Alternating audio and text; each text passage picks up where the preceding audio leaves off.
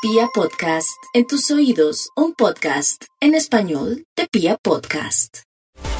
Los Pisces están ante un escenario maravilloso para aliarse al otro.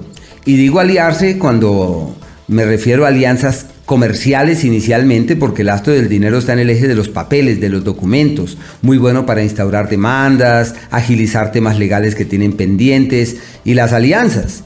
En el plano laboral, el contrato del que estaban pendiente al fin se firma. La alianza que estaba en vilo se materializa. El acuerdo con el otro que ya no era, al fin sí es. Su vida sentimental, un ciclo muy bello, se llama el acuerdo que trasciende, la decisión que importa con el paso del tiempo. Lo más importante es que no se dan tanto terreno y que se acuerdan cosas que coloquen los puntos sobre las IES para que haya un equilibrio en el dar, en el recibir y para que las promesas de lado y lado caminen en un mismo sentido. La salud, el azúcar. Ojo con los excesos, eh, pero sí deben estar muy, muy atentos del el páncreas, de la zona renal y eso es el azúcar o alimentos que se van transformando en ellas, ojo con las harinas, colocar un límite allí.